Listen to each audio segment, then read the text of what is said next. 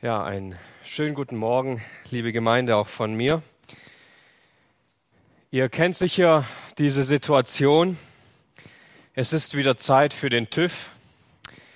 Und wenn dein, Außen, dein Auto auch von außen her ganz gut aussieht, bringt es nichts. Es muss trotzdem zum TÜV. Es muss trotzdem auf den Prüfstand. Und ich weiß nicht, von welcher Art Typ du bist. Vielleicht lässt du dich gerne überraschen, wenn du zum TÜV gehst. Mal schauen, was rauskommt. Aber dabei sollte dir gesagt sein, nimm lieber einen Stuhl mit, wenn du ein altes Auto hast. Die Nachrichten könnten sehr belastend sein. Vielleicht bist du auch eher so ein Typ wie ich. Ich sichere mich ganz gern vorher ab. Ich lasse schon mal kurz drüber schauen, was mich vielleicht erwarten könnte. Und so war es zu einem Zeitpunkt, ich kann mich noch gut erinnern, die Bremsleitung an meinem Auto war nicht mehr die beste. Und ich wusste, es könnte Schwierigkeiten geben, aber wir haben versucht, es zu verstecken etwas Fett dran geschmiert, sie etwas sauber gemacht. Der Prüfer wird schon nichts merken, ich werde mich schon irgendwie durchmogeln. Tja, hat nicht so gut geklappt. Er hat es gleich gesehen, er hat sich nicht schlecht darüber aufgeregt, äh, wer da Fett dran schmiert an diese Leitung. Ich weiß es noch gut. Nun, ich musste sie austauschen lassen. Ich musste diese Leitung austauschen lassen. Ich hatte keine Wahl. Mir waren die Hände gebunden. Ich hätte sonst diesen Stempel nicht bekommen. Der TÜV schaut sich ein Auto oder ein Gebäude oder ein System an und entscheidet, ob dieses Prüfobjekt auch wirklich zugelassen werden kann, auch wirklich den Richtlinien entspricht, die dafür vorgesehen sind. Und nun, du gehst mit deinem Auto jedes zweite Jahr zum TÜV. Aber wie oft warst du mit deinem Glauben schon beim TÜV?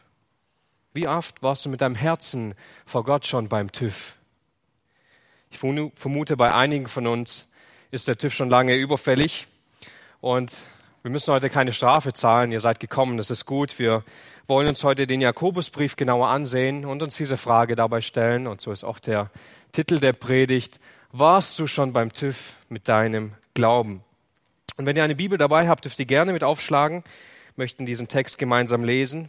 Jakobus Kapitel 2, die Verse 14 bis 26.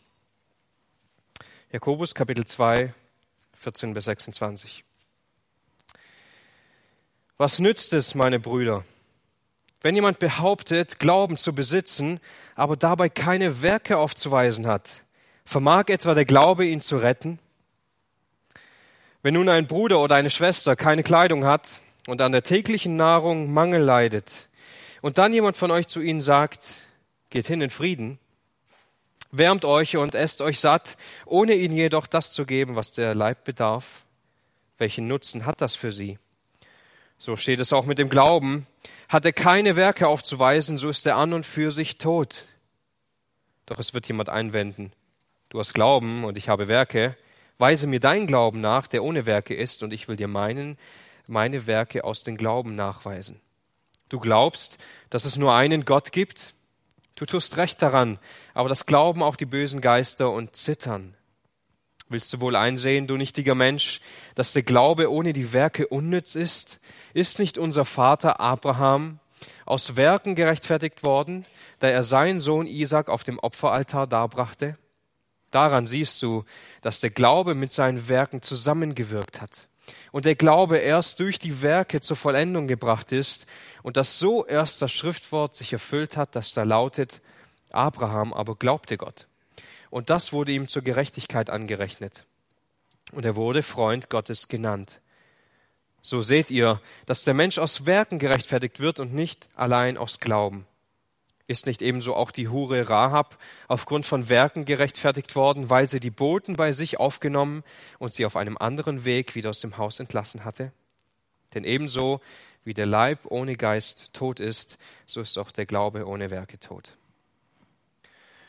Nun, wir möchten uns heute anhand von diesem Text drei Punkte ansehen. Der erste Punkt lautet, welcher Glaube rettet? Welcher Glaube rettet? Jakobus beginnt diesen Abschnitt mit, dem, mit der Frage, was bringt es, wenn jemand sagt, dass er glaubt? Wenn jemand behauptet, ich glaube, aber sein Leben zeigt das nicht. Es ist nicht sichtbar in seinem Leben, kann so ein Glaube einen Menschen retten? Wir könnten die Frage auch anders stellen. Kommt jeder, der sagt, ich glaube an Gott, auch wirklich in den Himmel? Reicht vielleicht ein einfaches Gebet oder ein Bekenntnis, ein Lippenbekenntnis aus, damit jemand Rettung erfahren kann vor dem ewigen Gericht? Oder gibt es noch etwas, was wir tun müssten? Gibt es noch eine Kleinigkeit, die wir vielleicht übersehen hätten? Eine Sache, die wir tun müssen? Ein Werk, das wir leisten müssen? Hat nicht Paulus gesagt, dass wir alleine aus Glauben gerechtfertigt werden? Und nun, viele Theologen haben sich über diese Verse unglaublich gestritten. Viele haben sie aus der Bibel verbannen wollen, weil sie nicht verstanden haben vielleicht oder weil sie es falsch gesehen haben, wie Jakobus diese Verse geschrieben hat. Sie gingen davon aus, dass Jakobus hier etwas anderes sagt, wie Paulus oder wie Jesus oder wie Petrus. Aber er sagt nichts anderes. Er erweitert dieses Bild nur. Und ich möchte diese Frage, um welchen Glauben es geht oder wie es funktioniert, anhand von Jakobus selbst beantworten. Die ersten 18 Verse im Jakobusbrief, da geht es um Anfechtungen im Glauben. Es geht darum, dass Gott uns Situationen schenkt, durch die wir im Glauben wachsen können. Es mögen auch oft schwierige Zeiten sein, durch die wir durchgehen. Anfechtungen, die wir in Glaubenserprobungen kennenlernen. Anfechtungen durch Geld, Anfechtungen durch Sünden, die noch in, so, in unserem Leben stecken. Und anschließend beginnt er ab Vers 19 ein neues Thema aufzudecken und er zeigt, wie das Wort Gottes einen Menschen von innen heraus verändert. Er sagt, dass wenn wir das eingepflanzte Wort, das in uns eingepflanzt wird bei der Wiedergeburt, aufnehmen in Sanftmut, dieses Wort unsere Seelen errettet. Er sagt, dass wir, wenn wir das Wort Gottes nicht in rechter Art und Weise aufnehmen und es unser Herz nicht durchdrängt, wir uns damit nur selber betrügen.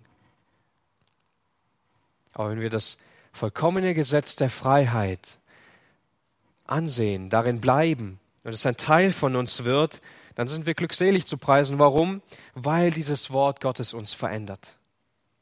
Weil wir nicht so bleiben können, wie wir sind, sondern es verändert uns von innen heraus. Nun brauchen wir Werke, damit wir gerettet werden können. Natürlich brauchen wir Werke. Wie wollen wir denn ohne Werke gerettet werden? Du kannst deine Sünde vor Gott nicht wegzaubern. Du musst irgendetwas tun. Du musst aktiv werden.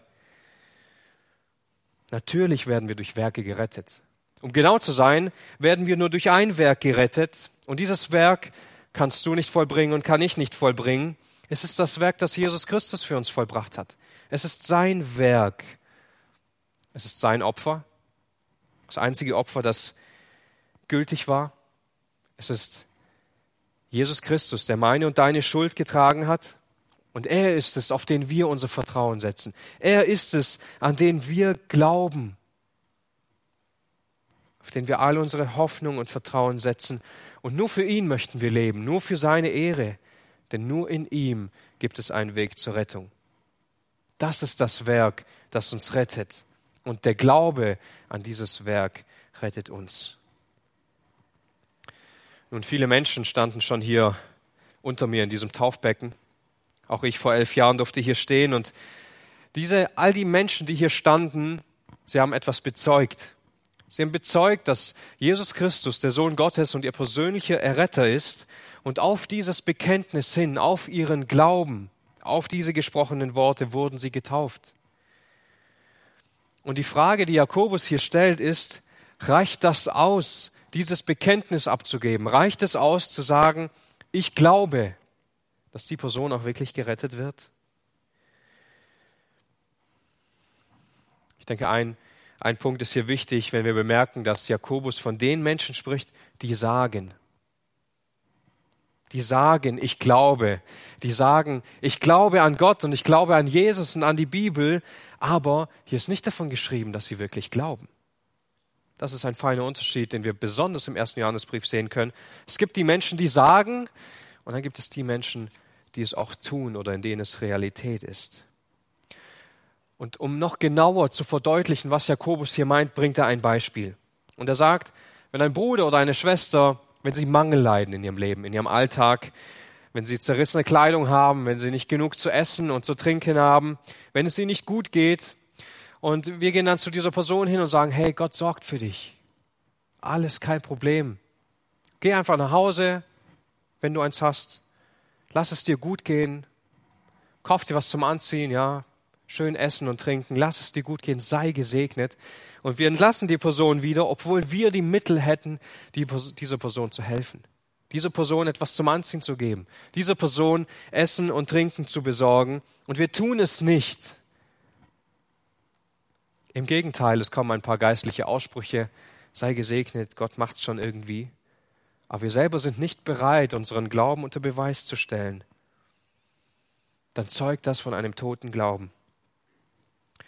Das erste Beispiel, das Jakobus hier benutzt, ist mitten aus dem Leben gegriffen. Und er sagt, wenn du in Lebenssituationen durch deinen Alltag hindurch lebst und dein Glaube dort sichtbar werden könnte und der wird einfach nicht sichtbar, dann kann so ein Glaube dich nicht retten. Ein Glaube, der sich nur darauf berufen kann, dass ich sagen kann, ich glaube oder dass ich mir in Erinnerung rufen kann, ich habe mich doch irgendwann mal bekehrt oder mir war es doch einmal wichtig. So ein Glaube kann uns nicht retten. Und das ist eine wichtige Grundlage, die wir einsehen und verstehen müssen. Glaube ist unsichtbar. Glaube können wir nicht sehen. Es ist nicht so, dass wir irgendwie ein Brandmal oder ein Tattoo bekommen, wenn wir gläubig sind und jeder sieht es dann. So ist es nicht. Glaube ist nicht sichtbar für das menschliche Auge. Aber die Art und Weise, wie wir leben, die wird sichtbar. Daran wird sichtbar, was wir glauben. Was Jakobus hier sicherlich nicht meint, ist, dass er sagt, Du glaubst? Dann beweis es doch. Zeig mir irgendwie ein Kennzeichen oder ein, eine Sache in deinem Leben, dass ich sagen kann, okay, jetzt glaubst du wirklich. Sondern er meint vielmehr, wenn du wirklich glaubst, dann wird das in deiner Lebensweise, in deinem Alltag sichtbar werden. Dann werden das die Menschen sehen. Der unsichtbare Glaube wird die, durch die Frucht im Leben eines Christen real. Sie wird echt. Johannes Calvin sagte es sehr treffend und ausdrücklich. Er sagte, wir werden durch Glauben allein gerettet, aber nicht durch einen Glauben, der allein ist. Der Glaube rettet uns, aber der Glaube bleibt nicht alleine. Er nimmt Gestalt an, an der Art und Weise, wie wir leben. Und ich möchte das kurz anhand zwei Beispiele zeigen in der Bibel. Den ersten Beleg finden wir im zweiten Petrusbrief, Kapitel 1. Ich lese vor den Vers 3. 2. Petrus Kapitel 1 Vers 3.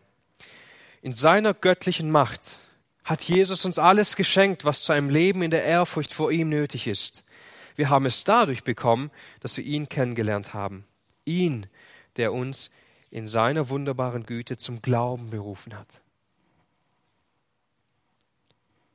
Gott muss nichts mehr tun, damit wir irgendwie gottesfürchtig vor ihm leben könnten. Er hat es schon getan. Er hat uns schon durch seine Gnade, durch seine Güte zum ewigen Leben gerufen, zum Glauben. Er hat uns in seiner göttlichen Kraft alles geschenkt, nicht nur damit wir den Weg in den Himmel finden können, sondern noch viel mehr, damit wir auch hier und jetzt schon völlig zu seiner Ehre leben können, völlig neu werden können. Und er geht nochmal etwas später darauf ein, in Vers 8 sagt er, nachdem er einige Dinge genannt hat, denen wir, die in unserem Leben stattfinden, sagt er, wenn all diese Dinge, wenn diese Kette des geistlichen Lebens bei euch vorhanden ist und zunimmt, dann wird euer Glaube nicht untätig oder fruchtleer sein, sondern ihr werdet Jesus Christus immer besser kennenlernen, ihn immer mehr lieben lernen. Unser Glaube an einen lebendigen, ewigen Retter bekommt Frucht, die diese göttliche Kraft in unserem Leben wirkt. Ein zweites Beispiel, das auch sehr eindrücklich ist, finden wir in Jeremia Kapitel 17, Verse 5 bis 8. Hier heißt es, so hat der Herr gesprochen. Verflucht ist der Mann, der sich auf Menschen verlässt und der Fleisch zu seinem Arm macht und dessen Herz vom Herrn weicht. Er gleicht einem kahlen Baum in der Steppe und wird nicht sehen, dass Gutes kommt. Nein, er muss in dürren Wüstenstrichen wohnen, in einem salzigen und unbewohnten Land. Gesegnet ist aber der Mann, der sich auf den Herrn verlässt und dessen Zuversicht der Herr ist. Er gleicht einem Baum, der am Wasser gepflanzt ist und seine Wurzeln nach dem Bach hin ausstreckt. Er fürchtet sich nicht, wenn die Hitze kommt und sein Laub bleibt grün. Und in einem dürren Jahr ist er unbekümmert und ohne aufzuhören bringt er Frucht. Hier haben wir ein, so, so ein wunderbares Bild Woran erkennen wir, dass die Wurzeln eines Baumes gut sind? Woran können wir sehen, dass es diesem Baum wirklich gut geht, dass er lebt? Wir sehen es an seiner Frucht. Wir sehen es daran, wie er blüht. Der Mann, der Gott wirklich vertraut, der ihm glaubt, der im Glauben an ihn lebt, dessen Frucht wird dies zeigen. Sie wird sichtbar werden. Aber derjenige, der sagt, ich glaube an Jesus, ich bin dabei in der Gemeinde, im Gottesdienst, ich glaube an ihm, aber in unserem Herzen vertrauen wir nur auf uns selbst, achten wir nur auf unsere eigenen Interessen oder auf die der anderen um uns herum, dann wird sichtbar, dass das ein toter Baum ist. Er bringt keine Frucht. Da hängen vielleicht noch ein paar vergammelte Äpfel und das war's. Wenn wir uns Bäume genauer ansehen, können wir sehr schnell merken, ob dieser Baum Leben in sich hat oder nicht oder schon halb abgestorben ist. Wir sehen jedenfalls, ob der Baum in Ordnung ist oder nicht. Und so kommt Jakobus, nachdem er dieses Beispiel über diesen armen Bruder oder die arme Schwester bringt, zu diesem Entschluss. So steht es auch mit dem Glauben. Wenn dieser Glaube keine Werke hat, wenn er nicht bestätigt wird durch die Lebensweise, dann ist er an und für sich tot. Das ist gar kein Glaube. Er sagt nicht, dass das ein Glaube zweiter Qualität ist oder zweiter Klasse. Er sagt, das ist gar kein Glaube. Da ist gar kein Leben. Und als ob jetzt nicht schon genug wäre, legt er nochmal einen drauf und bringt ein zweites Beispiel. Und er schreibt von einem beispielhaften Gespräch, von einer Diskussion, wo sich zwei unterhalten. Der eine, der glaubt, aber er redet nur, er hat keine Werke. Der andere, der glaubt und hat Werke in seinem Leben. Und diese zwei diskutieren miteinander. Und der eine sagt, du hast deine Werke, schön für dich, aber ich habe den Glauben. Das reicht mir. Der Glaube reicht. Und das kommt uns vielleicht im ersten Moment merkwürdig vor, aber das ist gar nicht so, äh, gar nicht so untypisch. Auch heute merken das immer wieder, dass viele Menschen sich sehr dagegen sträuben. Ja, immer eure Werke, ihr mit euren Werken. Ich will mich nicht ins Gefängnis bringen lassen von euren Werken oder von der Art, wie ihr damit umgeht. Ich habe mein Glauben und das ist gut so. Ich glaube halt einfach. Der andere erwidert, ja, aber ich will deinen Glauben sehen. Ich will Anteile haben an deinem Glauben. Und er schlägt ihm ein Deal vor, komm, du zeigst mir, wie du glaubst in deinem Leben und ich zeig dir, wie mein Glaube ist. Doch bei dem einen ist das nicht möglich. Jakobus fügt hier hinzu, du glaubst, dass es nur einen Gott gibt? Das ist richtig. Das ist richtig. Du tust richtig, aber auch die bösen Geister, die glauben es auch und die zittern. Oh ja, die Dämonen, die glauben auch an Jesus. Sie kennen ihn sogar und sie zittern, wenn sie nur an ihn denken. Wir kennen sicher die Geschichten aus den Evangelien, wenn Jesus den Menschen begegnet, die besessen sind von bösen Geistern, von Dämonen. Wie geht die Situation aus? Immer Sie müssen fliehen. Sie haben keine Wahl, sie müssen dem ewigen Sohn Gottes gehorchen. Auch wenn die Menschen um Jesus herum oft nicht wussten, wer Jesus war. Diese Dämonen, sie wussten es ganz genau, dass Jesus der Sohn Gottes ist. Und sie hatten keine Wahl, sie mussten fliehen. Sie glauben an Jesus und sie zittern. Auch wenn du sagst, ich glaube an Gott, ich glaube an Jesus, ich glaube auch, dass die Bibel wahr ist, und dass Jesus auf die Welt gekommen ist, um für die Sache mit den Sündern irgendwie zu regeln. Und auch wenn du diese, all diese Dinge sagst, dann bist du nicht weiter als die Dämonen. Da bist du nicht weiter als der Satan selbst, denn die wissen das alles. Sie kennen die Wege Gottes und sie zittern, sie haben Angst. Warum? Weil sie kommen in das ewige Gericht. Sie werden nicht gerettet. Kennen wir nicht dieses Argument? Ich weiß schon, irgendwas ist da oben. Ich weiß, dass ich mich irgendwann für irgendetwas rechtfertigen muss. Ich glaube schon, dass es Gott gibt. So ein Glaube kann uns nicht retten. Er besteht nur im Reden, er besteht etwas im Nachdenken und ist dasselbe, was auch die Dämonen wissen. Und ihr Ende ist gewiss, getrennt von Gott. Und so bringt Jakobus hier diese Zwischenfrage und wirft sie hinein. Willst du das erkennen? Willst du das nicht erkennen, dass so ein Glaube dich nicht weiterbringt? Willst du es nicht einsehen, dass dieser Glaube dich nicht retten kann? vielleicht denkst du dir jetzt, ah, okay, ich habe schon verstanden, Gutes tun. Wenn ich wirklich glaube, dann muss ich einfach Gutes tun, so nebenbei.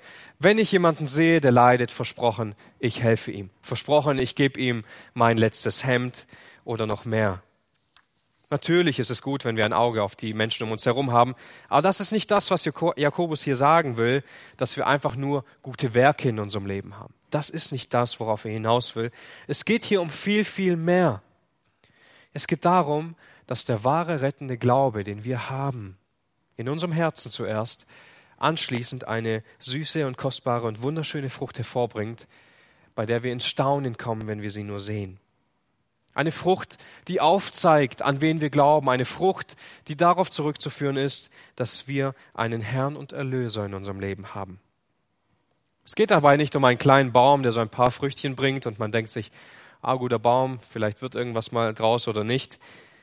Es ist ein großer, herrlicher Baum, bei dem wir in Staunen kommen, wenn wir ihn sehen. Kostbare, große, wunderbare Frucht. Nun, ich weiß nicht, wie es euch geht, aber in Deutschland haben wir meistens mit Früchten zu tun, die vorher ein bisschen behandelt wurden. Meistens, weil sie aus anderen Teilen der Welt kommen und auch damit sie länger haltbar sind. Aber ich erinnere mich ganz gerne an die Flitterwochen zurück. Dort haben wir richtige Früchte gegessen. Da konnten wir sehen, wie die Mitarbeiter die Bäume hochgeklettert sind mit einem Seil und ihrer Machete und haben diese Früchte gepflückt und kurze Zeit später durften wir sie genießen. Und ich habe zuerst einen großen Vitaminschock bekommen, weil ich diese Früchte im ersten Moment gar nicht richtig äh, vertragen habe. Warum? Ich war diesen Vitaminschub gar nicht gewohnt. Ich habe solche Früchte mit diesem Geschmack gar nicht gekannt. Die gab es auch in Deutschland, diese Früchte, aber ich habe sie so kaum essen können. Und anschließend habe ich kaum etwas anderes gegessen über diesen Urlaub, weil diese Früchte so kostbar waren, weil sie so intensiv waren, weil sie so schön waren, sie zu genießen. Und das will Gott im geistlichen übertragenen Sinn von uns haben. So eine Frucht kann nur entstehen unter perfekten Bedingungen, unter einem fruchtbaren Land, Wurzeln, die fest verbunden sind mit einem fruchtbaren Erdboden. Daraus entstehen Früchte unter perfekten Umständen und Bedingungen. Du kannst vielleicht hingehen zu deinem Nachbar oder zu einem anderen Baum und sammelst all die Früchte ein, die bei ihm runtergefallen sind und nimmst dir ein paar Kabelbinder, kletterst hoch und machst sie fest an deinen Zweigen. Sieht für ein paar Tage gut aus, funktioniert auch. Alle können staunen, wow, was für Früchte. Aber irgendwann kommt raus, diese Früchte, die da hängen, die sind nicht verbunden. Die sind nicht verbunden mit dem Erdboden. Da gibt es keine Verbindung. Und dann vergammeln sie und die wahre Frucht kommt zum Vorschein. Es geht nicht nur darum, dass wir einfach Gutes tun. Es geht nicht um gute Werke, um ein, um ein äh, Leben, das irgendwie Dinge aufzeigen soll. Es geht vielmehr um ein tiefes Glaubensleben zu Gott, das zu einer wunderbaren Frucht führt.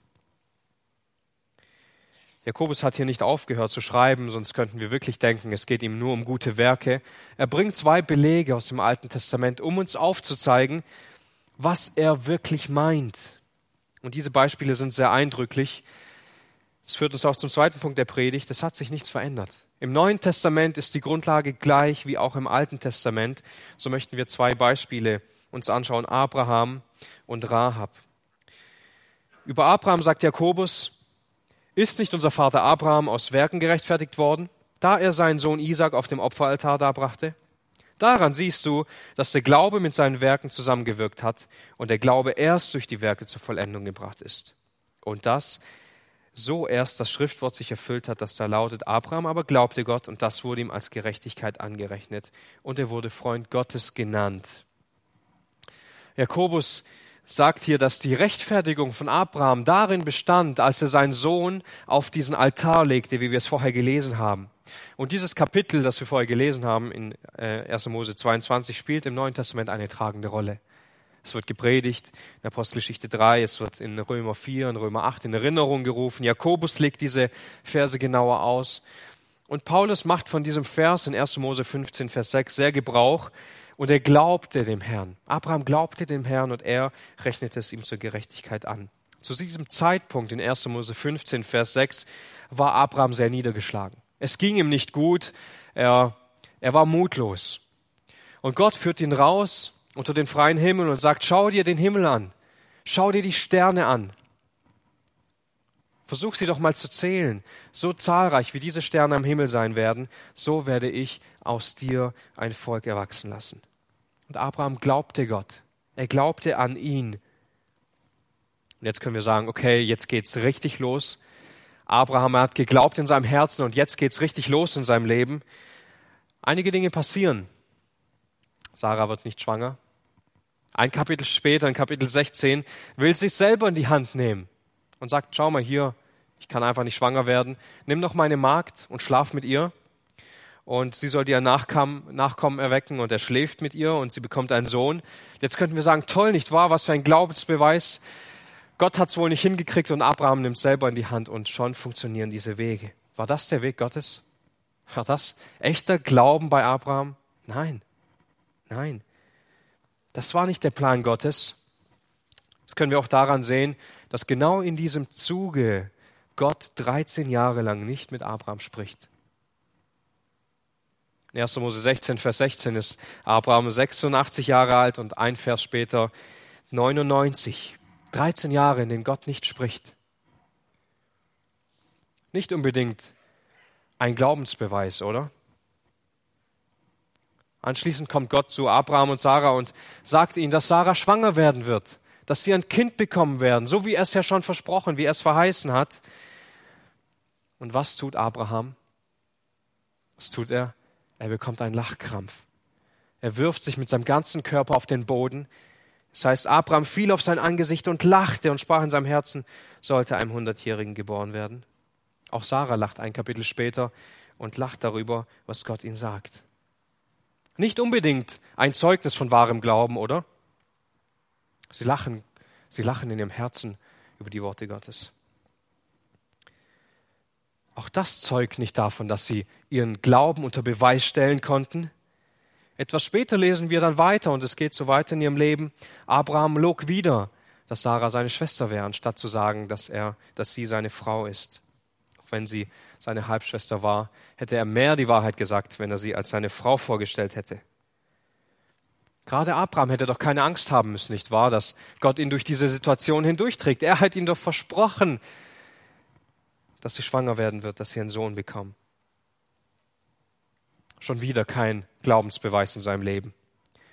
Doch dann geschieht es, dann kommen wir endlich zu diesem 22. Kapitel Abraham und Sarah bekommen einen Sohn Isaac in Kapitel 21. Und er ist ihr Herzstück. Sie freuen sich so an ihm. Sie lieben ihn. Sie ziehen ihn groß. Er ist alles für sie. Und dann will Gott Abraham prüfen. Dann will er sein Glauben sehen. Und Abraham soll seinen Sohn einpacken und ihn mitnehmen. Und er soll ihn Gott opfern. Wir lesen nicht einmal, dass Abraham irgendwie Kämpfe in sich selbst hatte, wie das zu verstehen ist, sondern direkt der nächste Vers. Am Morgen nahm Abraham seinen Sohn und er ging los.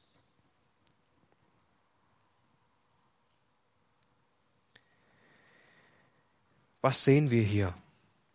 Abraham hätte es getan. Er hätte seinen Sohn für Gott geopfert.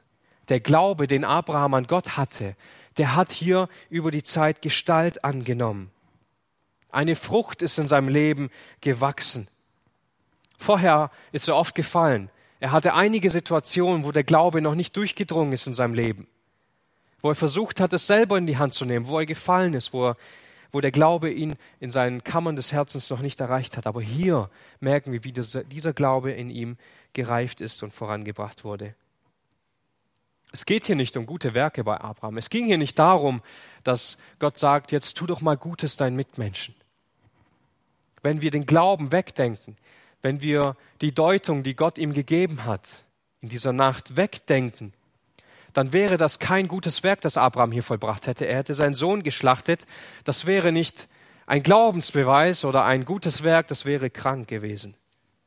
Abraham aber glaubte Gott.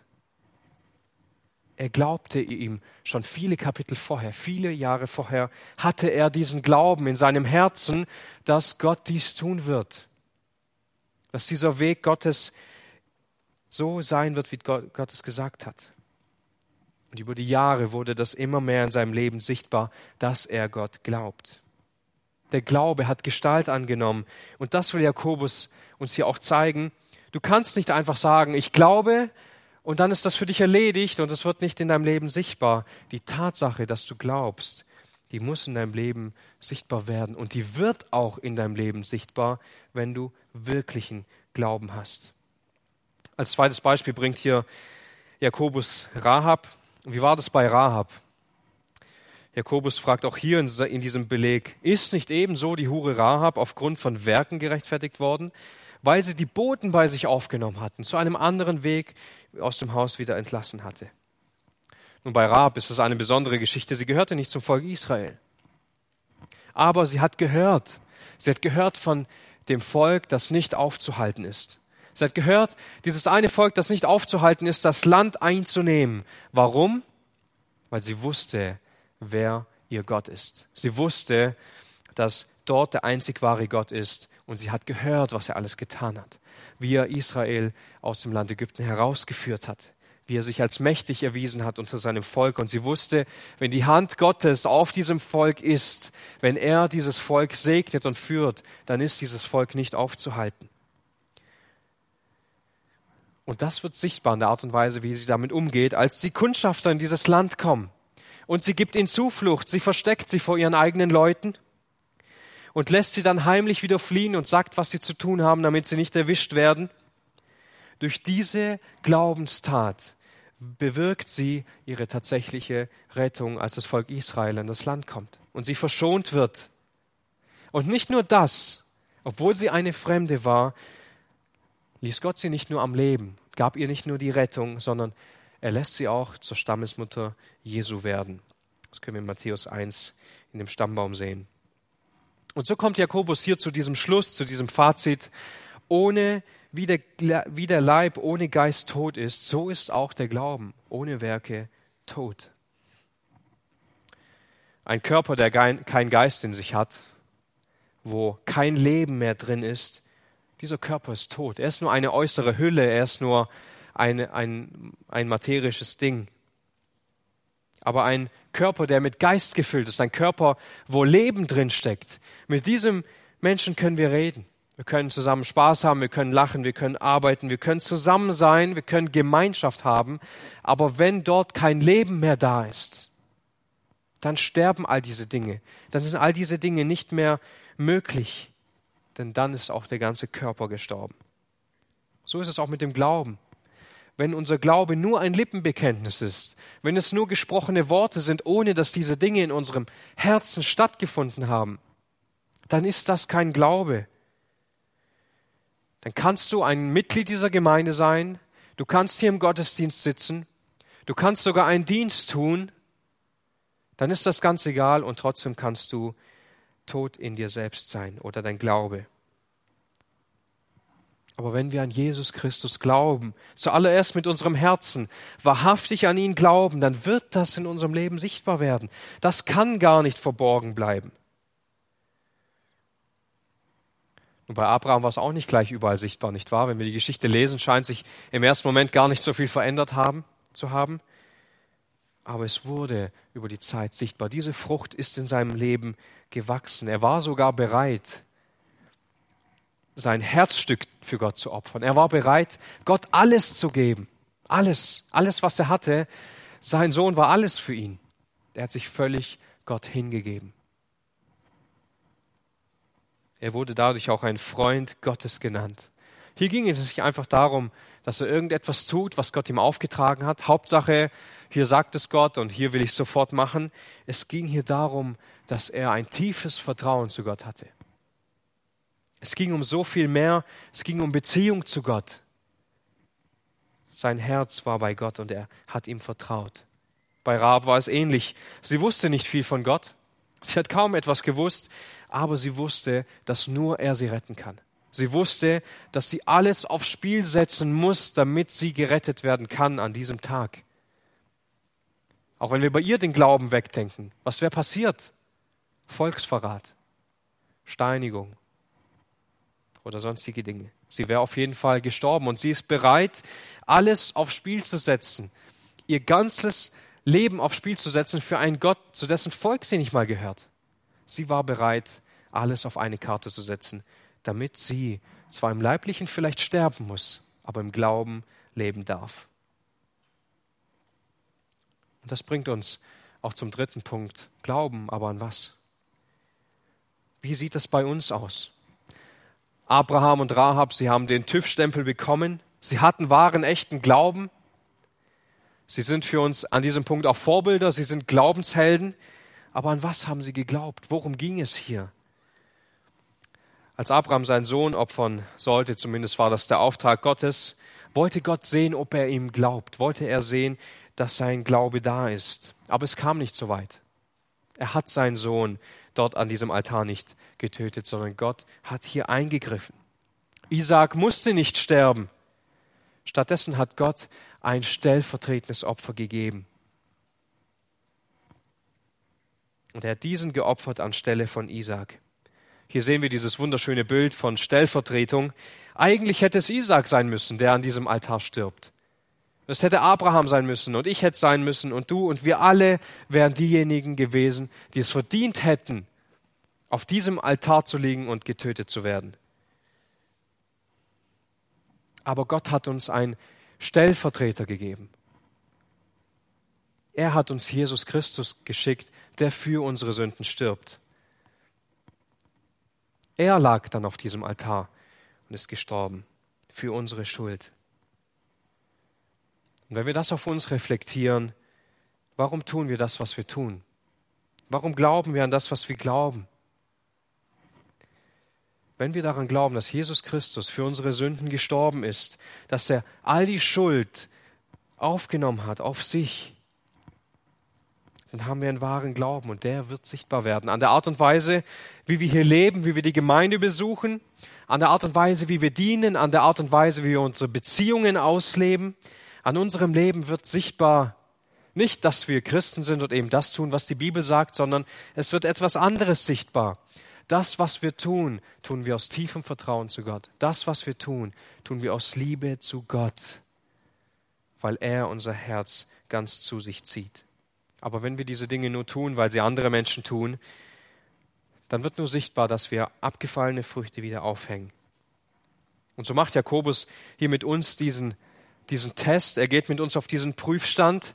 Unser Glaube wird dort hinaufgestellt und das ist auch wichtig, denn nur so können wir herausfinden, ob wir wirklich zur Ehre Gottes leben, ob das Evangelium, das schon damals in 1. Mose 22 stellvertretend sichtbar geworden ist, auch in unserem Herzen uns erreicht hat. Ob das Opfer Jesu Christi wirklich der Mittelpunkt unseres Lebens ist. Und ich will mit einem Vers aus dem zweiten Korintherbrief schließen. Hier lesen wir in 2. Korinther 13, Vers 5. So prüft euch nun selbst, ob ihr im Glauben seid.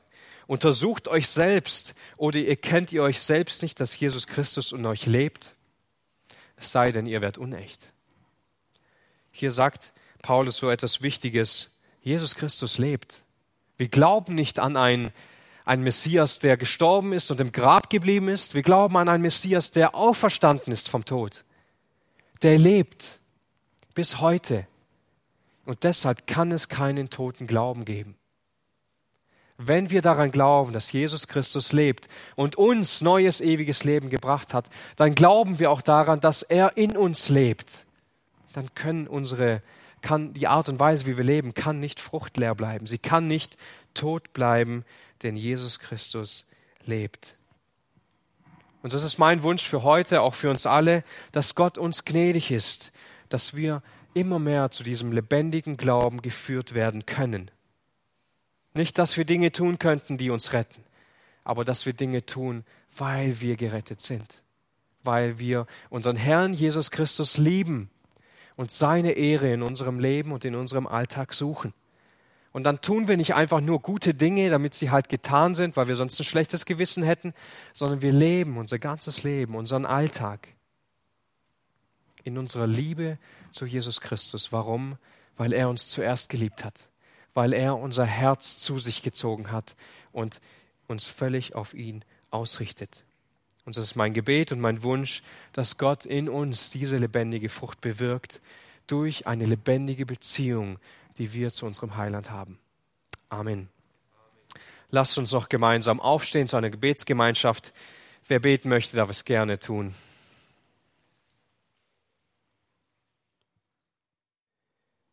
Herr Jesus Christus, wir danken dir, dass du an unserer Stelle gestorben bist, dass du